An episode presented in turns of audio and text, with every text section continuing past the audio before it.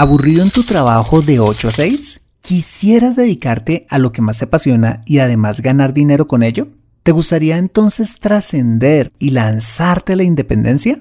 Bueno, pues acompáñame en este episodio y descubramos los secretos para ser un exitoso freelancer con nuestra invitada de hoy. Despegamos.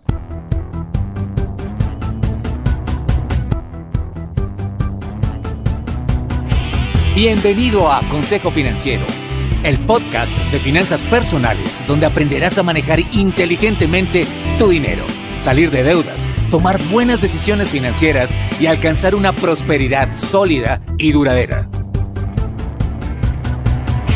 Consejo Financiero son finanzas personales prácticas para gente como tú que desean transformar su futuro financiero. Bienvenido a bordo.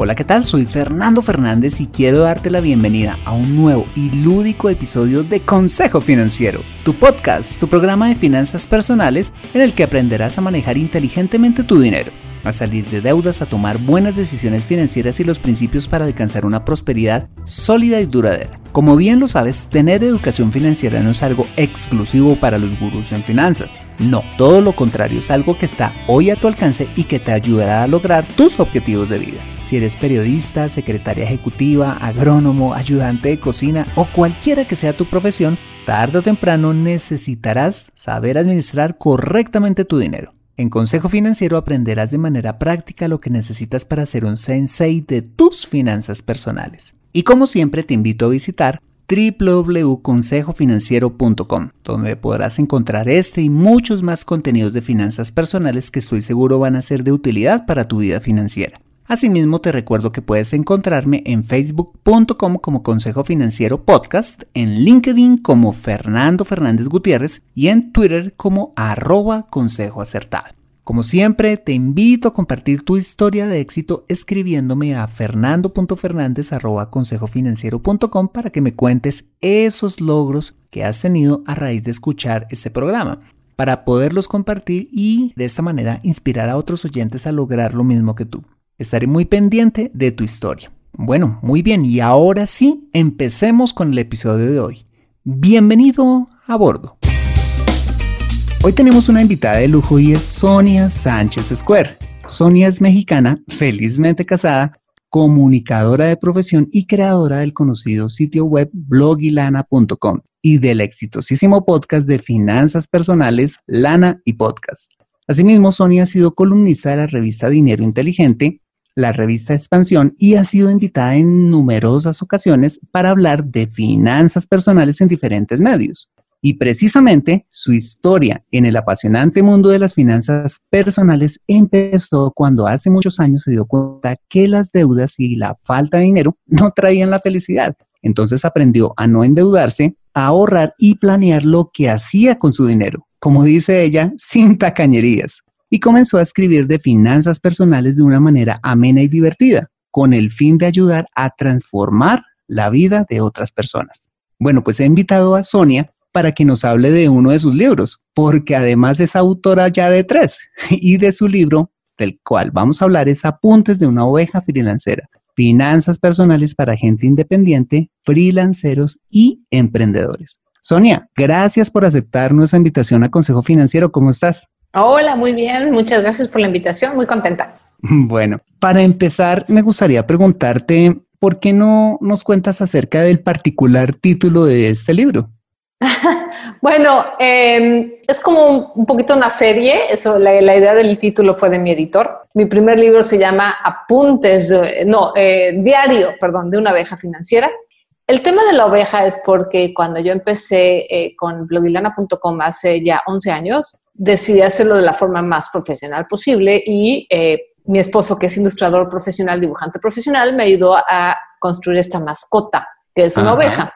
En México, una de las formas en la que le decimos al dinero es lana, así como la lana de las ovejas. Entonces, esa era un poco la idea, ¿no? De una oveja lanuda llena de lana, de dinero. Entonces, eh, cuando sale mi primer libro, se llama Diario de una oveja financiera, Y bueno, obviamente cuando eh, mi editor y yo decidimos que el siguiente tema iba a ser freelance, él vino con la propuesta del título Apuntes de una oveja, freelancer, ¿no? Como consecución del, del primer. Del primer libro. Así es. Ok, y como ya lo mencionábamos, pues este es un libro para personas independientes, emprendedoras o en otras palabras, freelancers. ¿Cómo saber si tenemos madera para ser freelancers? Ay, es una buena pregunta. La verdad, muchas personas lo saben de forma intuitiva. Yo, por ejemplo, una de las, de las eh, señales que dije, yo tengo que trabajar por mi cuenta, es cuando de verdad el tema, todo el tema de los horarios laborales me agobiaba, ¿no? Así de que para las empresas lo más importante es el horario, no la productividad, no tus resultados, no lo que sucede, sino que tú estés ahí las ocho horas. Es más, más horas, porque en México no sé cómo sea en otras partes del mundo o en Latinoamérica, pero en México en particular está muy mal visto que un empleado salga a su hora. Entonces, si tu horario de trabajo es de 9 a 6 y tú quieres salir a las 6, todo el mundo se te queda viendo así como, ay, ¿quieres eres el princeso? ¿No? ¿O por qué hoy sales tan temprano? Entonces salíamos incluso más tarde, aunque ya no tuviéramos nada que hacer, pero tenías que salir más tarde. Entonces, ese tipo de cosas yo no las soportaba. O sea, para mí era así de, esto no tiene sentido, yo, es más importante el resultado que el horario. En fin, uno se va dando cuenta. Eh, otra de las eh, pistas que te puede dar eh, el saber si eres madera para freelance o para emprendedor o no, es si necesitas que alguien te diga lo que tienes que hacer constantemente. O sea, cuando tú no puedes inventar tu propio trabajo, cuando no tienes mucha iniciativa, cuando, de hecho, al contrario, te sientes medio perdido. Y no es una cosa mala, ¿eh? Eso es súper importante. Eh, el ser freelance de verdad no es para todos y de hecho necesitamos gente que sepa trabajar en equipo y que sepa ser buen empleado. De acuerdo. Eso es bien importante porque luego a veces como está tan de moda el, ser freelance y ser emprendedor, como que se tiende a ver menos a la persona que le gusta trabajar para, por cuenta ajena, como se dice, y la verdad es que simplemente son personalidades diferentes y motivaciones diferentes.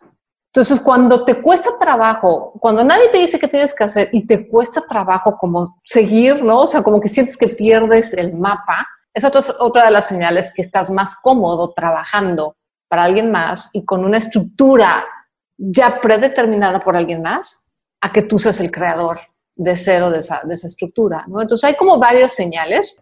Eh, sí, para ser freelance necesita uno ser muy autodisciplinado. Para ser un freelance exitoso, ¿eh? Porque la idea es tener dinero y ser autosustentable. Y tener éxito, claro. Tener éxito, claro. Entonces, eh, si necesitas tener autodisciplina, necesitas eh, poder generar tu propio trabajo, inventar, ser, muy creativo y tener la disponibilidad de tener el riesgo de que un día tienes clientes y al día siguiente a lo mejor no tienes los clientes. Entonces, esas son como algunas pistas. Ok.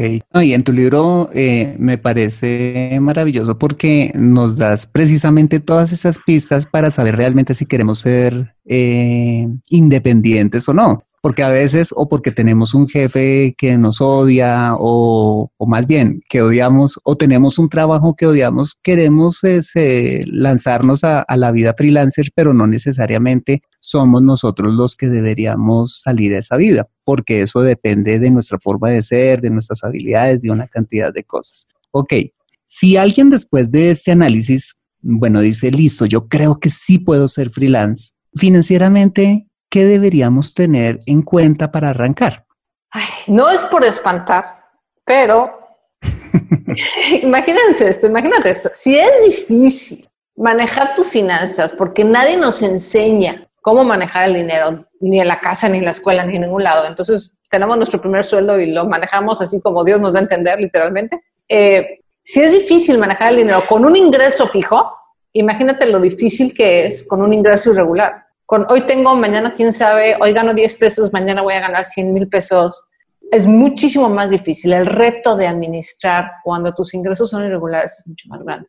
Entonces, eso es lo primero que tienes que tomar en cuenta. O sea, decir, a ver, por más que le tengas fe a tu negocio, a tu freelance, por más que te apasione lo que tú haces, vas a tener temporadas en las que no tienes clientes, en las que el nivel y el volumen de trabajo baja. Eso es Así se hace el más, como decimos en México, el más chipocludo, el más fregón, el más uy, uy, vas a tener temporadas bajas y las cuentas se pagan sin falta cada mes. Entonces, claro, esas sí llegan constantemente. Esas sí llegan, a ellas no les importa si tuviste clientes, si no tuviste clientes, si te fue bien o no. Entonces, tienes que aprender a administrar el dinero de una forma particular cuando se es freelance. Y por eso es que decidí hacer este libro, justamente porque es como una, mapa financiero específicamente para toda la gente que tenemos ingresos irregulares, que sí es un reto muy aparte. Ok, listo. Eso es importante tener en cuenta porque sí, o sea, finalmente el que está acostumbrado siempre a ser empleado y a tener un ingreso regular y que ahí mal que bien lo lleva o no lo lleva, pues el reto es más grande cuando somos freelancers. Pero al comienzo, digamos que si alguien quiere lanzarse al agua, ¿qué debería tener? Digamos, no sé, debería tener ahorros, debería, ¿cómo debería estar su situación financiera para decir, listo, yo me arriesgo a ser freelancer?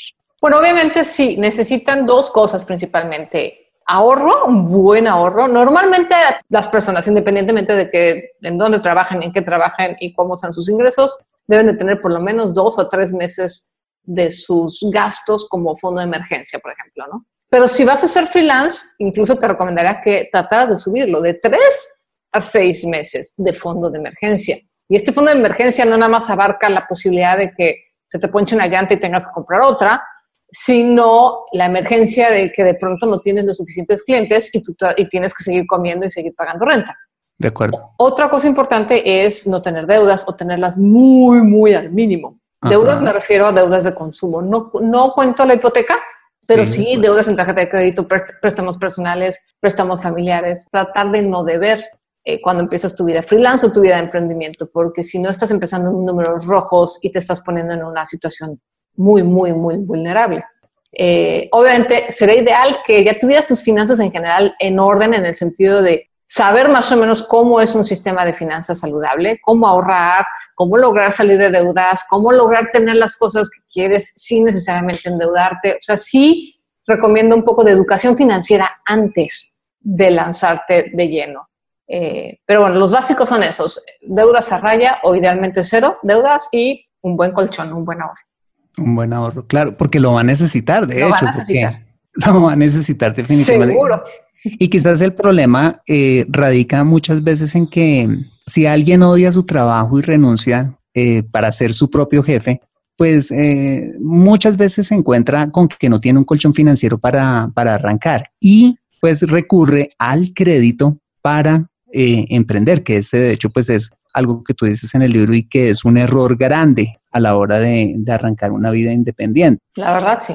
Bueno, y finalmente, como tú lo acabas de decir, uno de los principales retos que todo freelance enfrenta es la correcta administración del dinero. Supongamos que un freelance o cualquier persona que escucha este programa dice, listo, yo pues tengo un fondo, tengo un colchón financiero, no tengo deudas o las tengo al mínimo y tengo buenos hábitos financieros, tengo, mm, digamos, mi vida financiera organizada. Pero en el arranque, ¿cuáles son como esos pasos o esos eh, aspectos más importantes que ya en la puesta en marcha debemos tener en cuenta a la hora de administrar esos ingresos que van a llegar?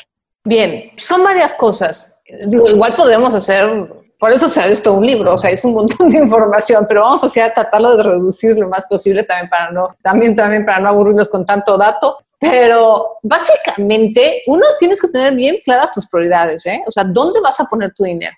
Eh, porque luego a veces no sabemos exactamente dónde gastar y a veces gastamos en cosas que no nos van a representar tanto ganancia o tanto revenue y a veces en las cosas importantes, por ejemplo, como tener un proveedor de buena calidad, escatimamos y eso se ve mermado en nuestras finanzas y en nuestro negocio. Entonces, tener bien claras, empezar a clarificar tus prioridades. Al principio no lo vas a saber, eso es normal, pero sí pon atención en cuáles son las cosas importantes de tu negocio, ya sea que seas un consultor o que seas un diseñador o incluso un profesionista, que también los profesionistas son freelancers cuáles son las prioridades de tu negocio para ir llevando el dinero hacia allá. Una de las cosas importantes es que cuando recibas un cheque, tú tienes que saber, o cuando recibas un pago del tamaño que sea, tú tienes que saber qué cantidad de ese dinero va para reinversión, qué cantidad es para tu sueldo, tú tienes que tener auto, ponerte un sueldo como freelance, eh, qué cantidad es para pagar insumos, en un momento dado si tienes que pagar insumos, y qué cantidad, y esto es bien importante, súper, súper importante, de cada cheque, y esto es como la les voy a adelantar, te voy a adelantar en lo más, the golden nugget de el libro Apuntes de una abeja freelancera. Y es, de cada cheque que te llegue, debes de guardar una, una porción para el ahorro, un porcentaje para ahorrar, para mantener ese fondo de emergencia. Pero la gente me dice, bueno, ¿y de dónde va a salir el dinero para esas emergencias? O sea, pon tú ya empecé con un fondo, pero pues luego obviamente la vida pasa y se atraviesa y bueno, ¿cómo le hago, no? Para seguir alimentando ese fondo. No importa si te llega un trabajo de 10 pesos o un trabajo de 100 mil pesos o de 10 dólares o 100 mil dólares, tú siempre debes de apartar la misma cantidad de porcentaje para el ahorro, para que ese fondo siempre se esté alimentando. Súper clave. De hecho, tú en tu libro hablas de dividir el cheque. El cheque pequeñito de 10 pesos o de 100 mil pesos. Se divide más o menos de la misma forma, de reinversión, tu sueldo, eh, el ahorro, etcétera. Sí. Claro, y tiene todo el sentido porque cuando somos empleados, el empleador hace eso por nosotros. ¿sí? Entonces nos ahorra para el retiro, nos deduce los, los impuestos. Eh, bueno, digamos que el empleador se encarga de muchas cosas que como independientes tenemos que hacernos cargo ahora en ese momento nosotros. Eso significa que cuando llegue ese cheque, pues no no lo vamos a gastar todo, sino que vamos a dividir ese cheque y hacer como una especie de fondos eh, para poder provisionar todas esas cosas que son importantes, ¿no? Todas tus necesidades como, como tanto para ti personalmente como para tu negocio. Ok, perfecto, muy bien. Y ahora que precisamente recuerdo lo acá, lo mencionaste hace un rato, a diferencia del empleado que tiene ingresos regulares, ¿cuál sería la fórmula en términos generales que debería hacer el freelancer teniendo ingresos irregulares poder hacer un presupuesto? ¿Cómo se hace eso? El presupuesto se hace con base a esa pirámide, es una especie de pirámide de prioridades. Por eso es bien importante tener las prioridades claras, eh, porque conforme va llegando el dinero, vas poniendo el dinero en esas prioridades.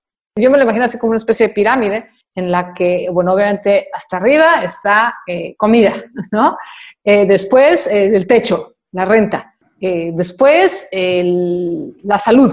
Después los medios que te permiten trabajar, ¿no? A lo mejor necesitas internet o necesitas teléfono o necesitas el transporte para llegar a tu, trabajo. Y así vas haciendo como una especie de pirámide porque sí habrá veces que te llega un poco de dinero y tienes que poner ese poco de dinero en las cosas prioritarias.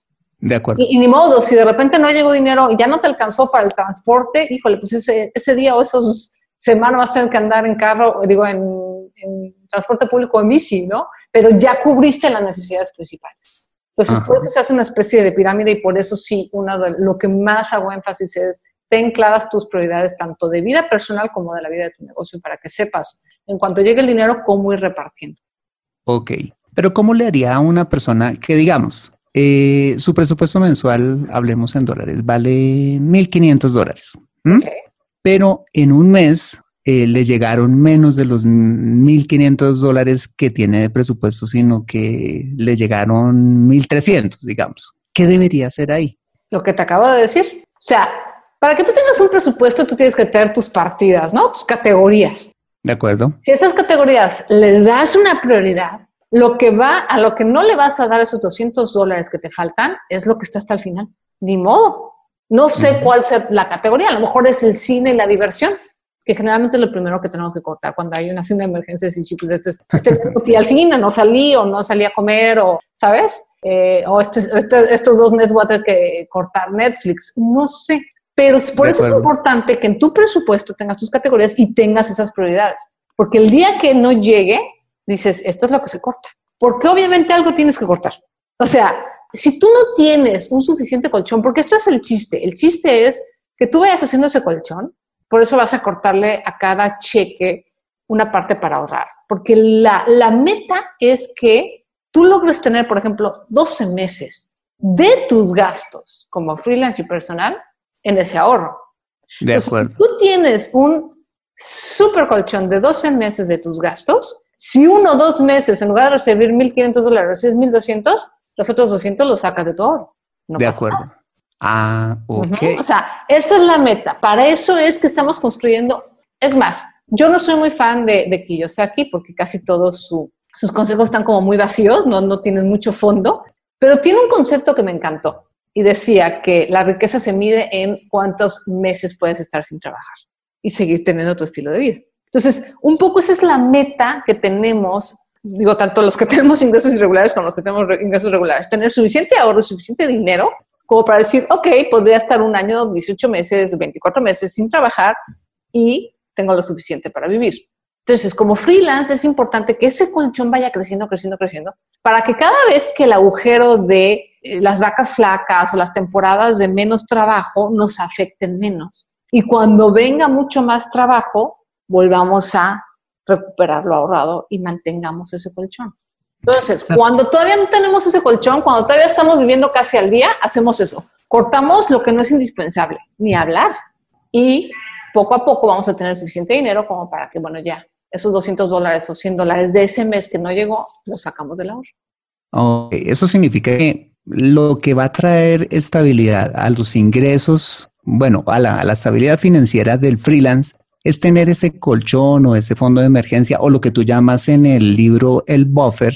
¿Ah? Así es. Que es como esa, ese ahorro que yo voy a tener en caso de que si mis ingresos ese mes no fueron lo suficiente para cubrir eh, pues, mi presupuesto, pues entonces saco de ese ahorro y cubro la diferencia. Y que cuando me va muy bien, pues simplemente cubro mi presupuesto mensual y con la diferencia, esa diferencia, pues no me lo voy a gastar, sino que se va para ese, a ese ahorro que me va a servir para tener estabilidad en, en, en, pues en los siguientes meses. Es más o menos así la idea, ¿no es cierto? Así es, exactamente así. Eso es justamente lo que te da estabilidad. La estabilidad la construyes tú. Pero la estabilidad nunca te la van a dar ni los clientes, ni la industria, ni nada.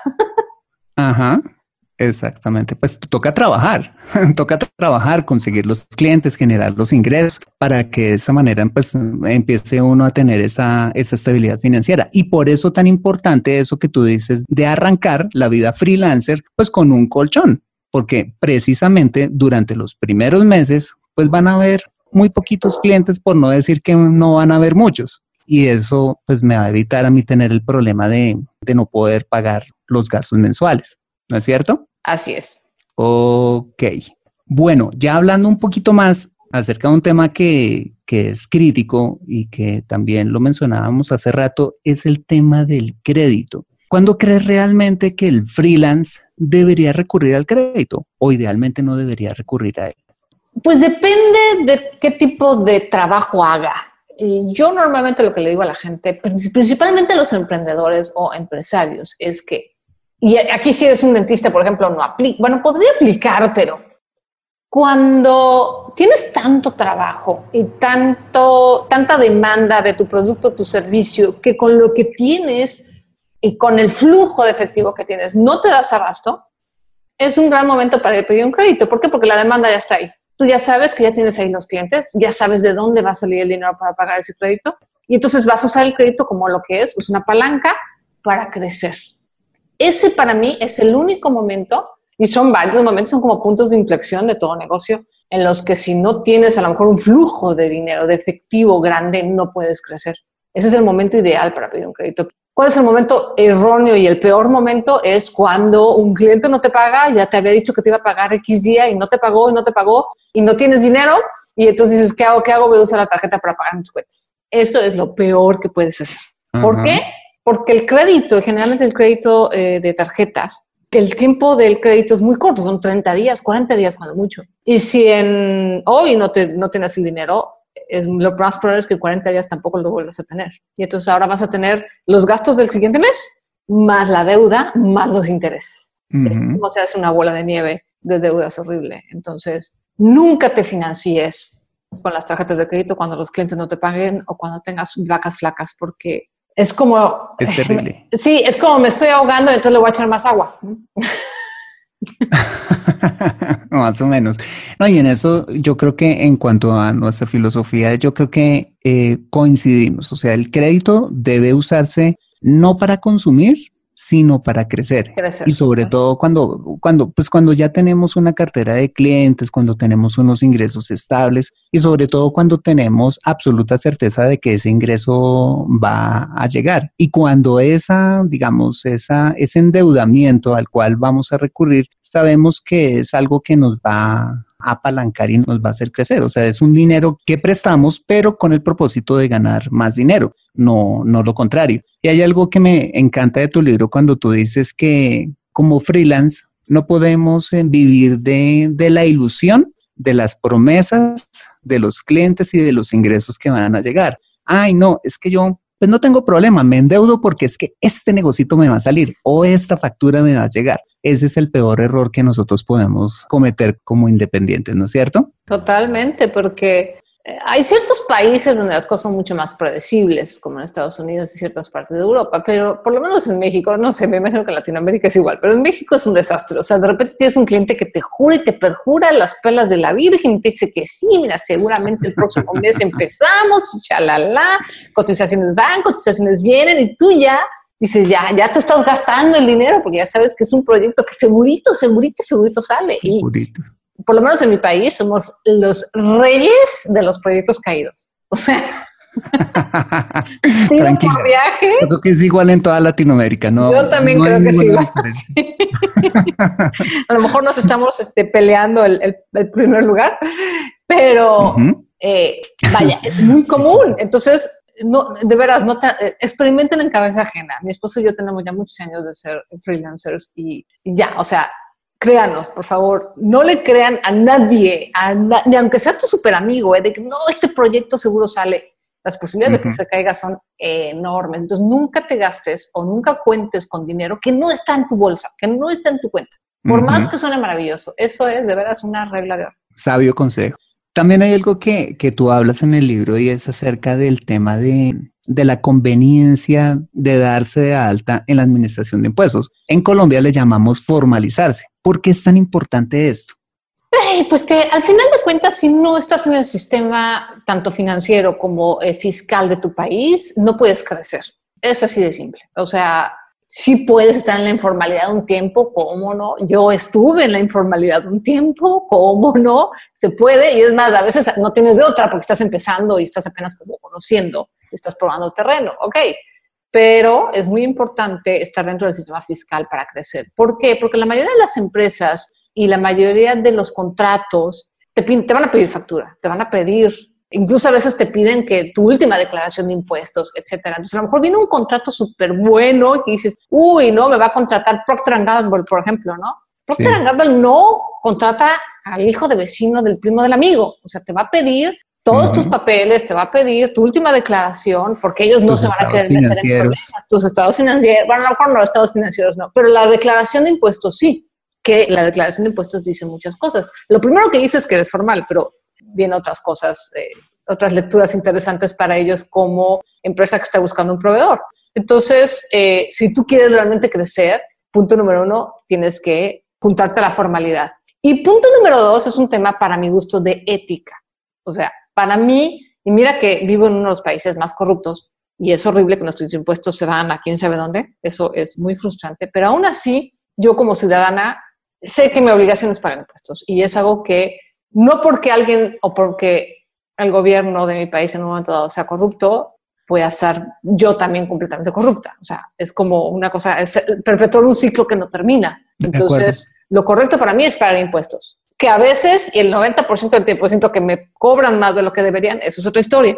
Que no me gusta que no se van a donde deberían irse los impuestos, es otra historia. Pero creo que son dos puntos importantes. Uno, el punto de, eh, de, tu ética personal como, como empresa, como freelance, como tú quieres que te traten, trata.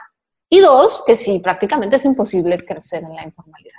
Sí, de acuerdo. Cuando, cuando somos independientes tenemos dos caminos. O queremos ser chiquitos toda la vida, ¿sí? Y para ello podemos trabajar en la informalidad nunca pagar impuestos, como muchos negocios se encuentran en Latinoamérica, o ser formales y de esa manera definitivamente crecer. Y en ese sentido, pues creo que estamos en la misma página de la hoja porque es un tema de hacer las cosas bien. porque acostumbrarnos a hacer las cosas mal, independientemente de que en nuestros gobiernos se administre bien o no los impuestos? Porque finalmente no es un tema que nos atañe a nosotros. Nosotros nos encargamos de hacer nuestra parte y esperamos tenemos fe de que, de que las cosas cambien y que nuestros impuestos sean bien invertidos. Y precisamente hay algo que tú también hablas en el libro y es la conveniencia de apenas me llegue el cheque, separar el dinero de los impuestos. Ay, sí. es que es una cosa muy diferente, es una de las grandes diferencias cuando eres empleado y cuando eres freelance. Cuando eres empleado pagas un montón de impuestos igual, ¿eh? Lo que pasa es que no lo ves, ¿no? Entonces cuando llega todo el dinero así de junto a tu cuenta y entonces ves el numerote en tu cuenta y dices, uh, uh y luego llega Hacienda y te dice, no, espérate, ah. una parte es para mí, duele. No importa que ya sepas que no es para ti, duele. Entonces, eh, es un poco la misma premisa de aprender a no contar y no gastarte dinero que no es tuyo. Exactamente igual. Entonces, cuando llega el dinero para mí mentalmente, esto es un tema más mental y de percepción, ¿eh? porque ese mismo dinero y lo vas a tener que pagar, eh, lo hagas al principio, lo hagas al final, es una lana que si estás formal lo vas a tener que pagar. Pero para mí mentalmente me dio mucha más tranquilidad y me quitó como 30 kilos de ansiedad. El, desde que ya sé cuánto me van a pagar o cuánto le van a pagar a mi esposo, ok, ya sé que más o menos tantos para impuestos. Y luego, luego lo guardo en otra cuenta y así ya no lo veo. Y si ya no lo veo, no cuento con él. Ya sabes, y cuando entonces llega mi contador y me dice, oye, tienen que pagar tanto, ah, bueno, pues ya sé que tengo una cuenta para eso. A veces es posible, a veces no, sí me ha llegado a pasar, de hecho últimamente que sí, eh, las, dos, las dos cuentas donde guardaba ahorita lo del impuesto se mezcló con otra, entonces ahora ya se me ha hecho un poco bolas, eh, qué dinero es para qué cosa, y sí me ha vuelto un poco la ansiedad.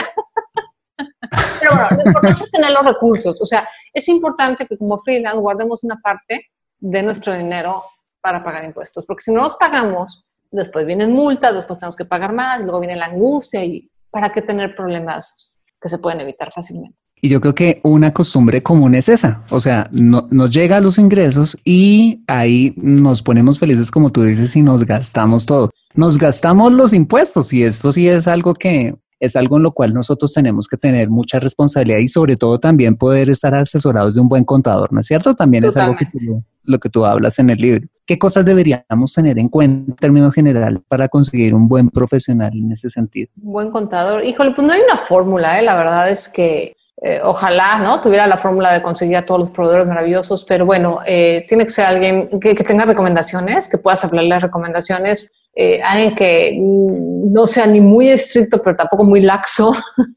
y alguien que te explique bien. Fíjate que eso también es importante, porque las leyes, generalmente en Latinoamérica, las leyes fiscales son tan rebuscadas, tan complicadas, que si necesitas a alguien que cuando te hable le entiendas. eso es también súper importante. y bueno, idealmente alguien honesto, ¿no? Yo creo que pues un buen contador también tiene que tener habilidades de profesor, porque es que muchas veces el tema tributario es un tema denso, es complicado, eh, depende pues de la legislación de cada uno de esos países y pues qué bueno tener un buen contador que le traduzca a uno esas complejidades a cosas sencillas y que se apliquen a nuestro trabajo. Bueno, hay otro capítulo que me encanta y es eh, cuando hablas de cómo calcular cuánto podemos cobrar por nuestro trabajo. ¿Cómo le hacemos para saber cuánto vale nuestro trabajo? Fíjate, ya no me acuerdo exactamente la, el orden de ese capítulo, pero sigue siendo algo un poco tricky en el sentido de que no hay una fórmula exacta. No, pero tú hablas del tripié. Sí, tienes que tomar en cuenta un poco tanto tu habilidad, tu experiencia y un poco el mercado, ¿no? Eh, siempre tienes que estar como eh, reflejado, o sea, hay personas que cobran dos pesos y que deben estar cobrando 100, ¿no? Y dicen, no, es que mi trabajo no vale nada. Y hay personas que cobran un chorro y dices, bueno, pues es, una basura, ¿no? En las dos partes, cuando suceden esos dos extremos, es porque ninguna de las dos personas están realmente viendo qué está diciendo el mercado. Una cosa es lo que te dice tu mamá, que tu trabajo es maravilloso, otra cosa es lo que crees tú, que generalmente también crees que tu trabajo es maravilloso, y otra cosa es lo que dice el mercado, ¿no? Entonces, tener esta este como espejo de decir, bueno, a lo mejor soy buena, pero ¿qué está pasando afuera? Y ver a tu competencia y ver no nada más a tu competencia, sino qué es lo que la gente realmente está comprando y cuáles son los servicios que realmente la gente está necesitando, te va a ayudar mucho a tener como una idea de un parámetro de precios. Pero sigue siendo un tema, eh, no, no es una ciencia exacta. ok. Bueno, digamos que un buen parámetro podría ser lo que los profesionales de mi campo están cobrando. Eso es un parámetro.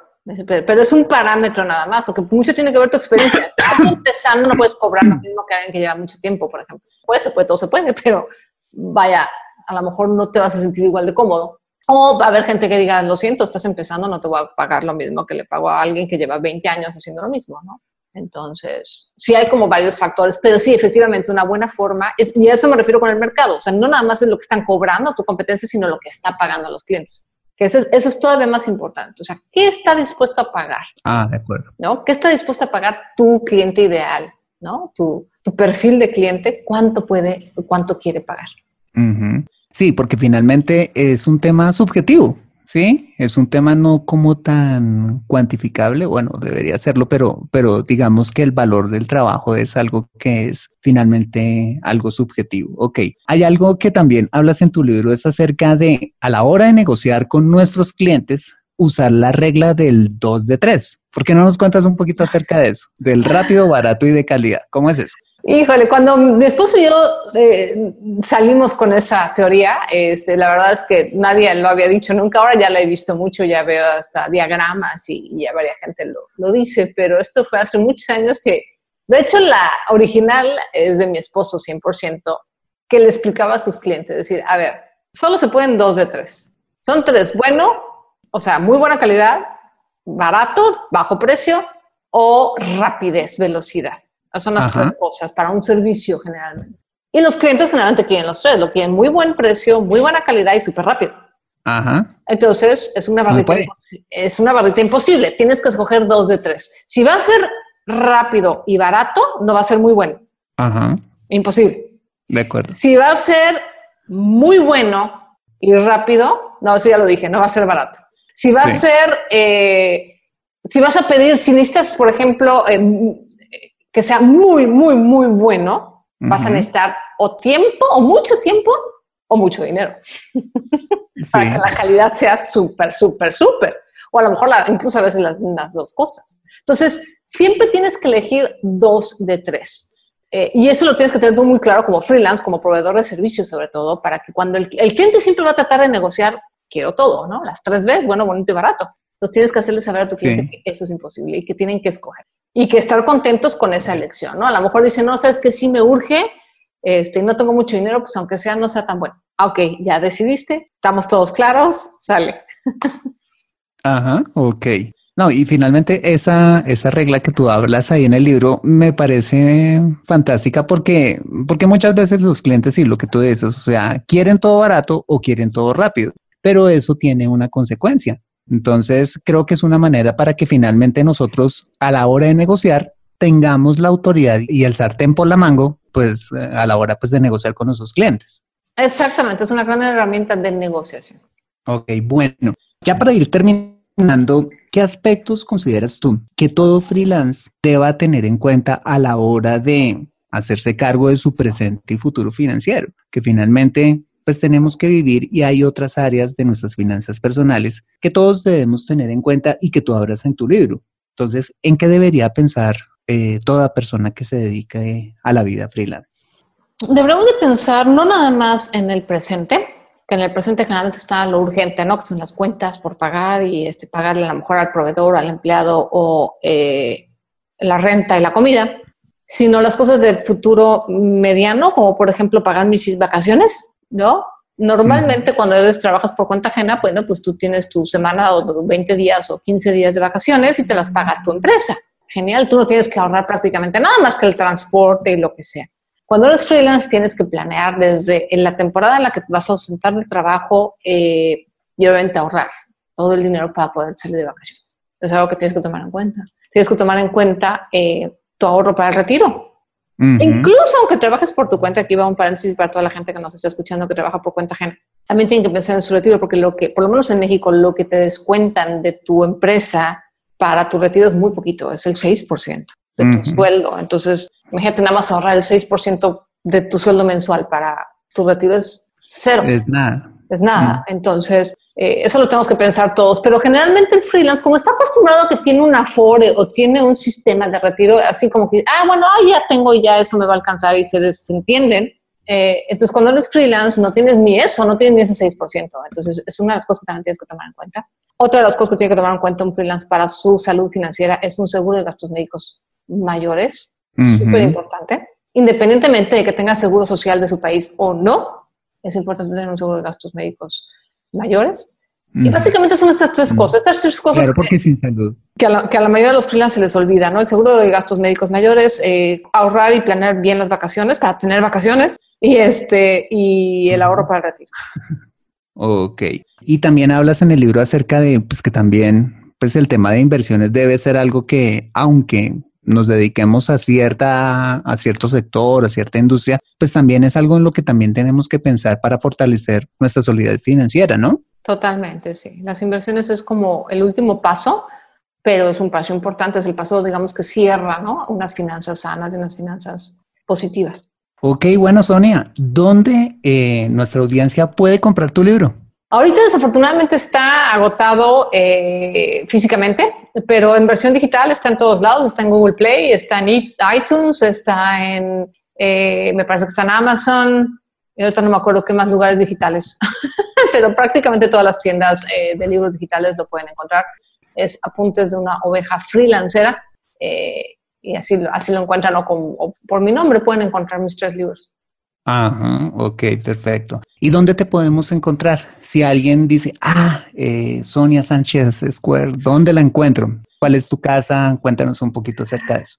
Mi casa es blog y lana, blog y lana, blogilana.com y estoy en prácticamente todas las redes sociales con ese nombre.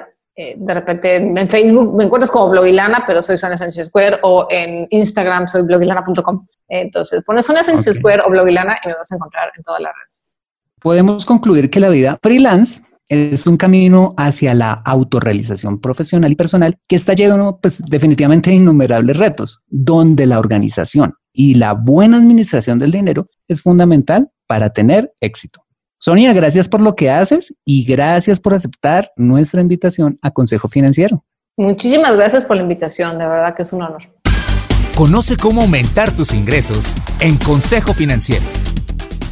Bueno, muy bien, ese ha sido el episodio número 81 de Consejo Financiero. Si quieres saber más de Sonia, puedes ir a www.blogilana.com o comprar su libro Apuntes de una oveja freelancera en ebook en iTunes, Amazon o cualquiera de las plataformas digitales para este fin. Asimismo, y si te ha gustado este episodio, házmelo saber suscribiéndote al podcast y escribiéndome un valioso comentario tuyo en torno a este episodio en cualquiera de las plataformas digitales donde escuches este programa. Asimismo, te invito a compartir este episodio a través de tus redes sociales con tus contactos, familia o amigos a quienes consideres les sea útil este episodio para su vida financiera. Bueno, muy bien, soy Fernando Fernández, tu asesor financiero y anfitrión de este programa. Mis agradecimientos como siempre a José Luis Calderón por la edición de este podcast. Muchas gracias por compartir tu tiempo conmigo tomando el té en el autobús, camino a tus vacaciones, paseando a tu perro o donde quiera que estés y recuerda. Consejo Financiero son finanzas personales prácticas para gente como tú que desean transformar su futuro financiero. Buena semana y nos vemos en el siguiente episodio. Chao, chao.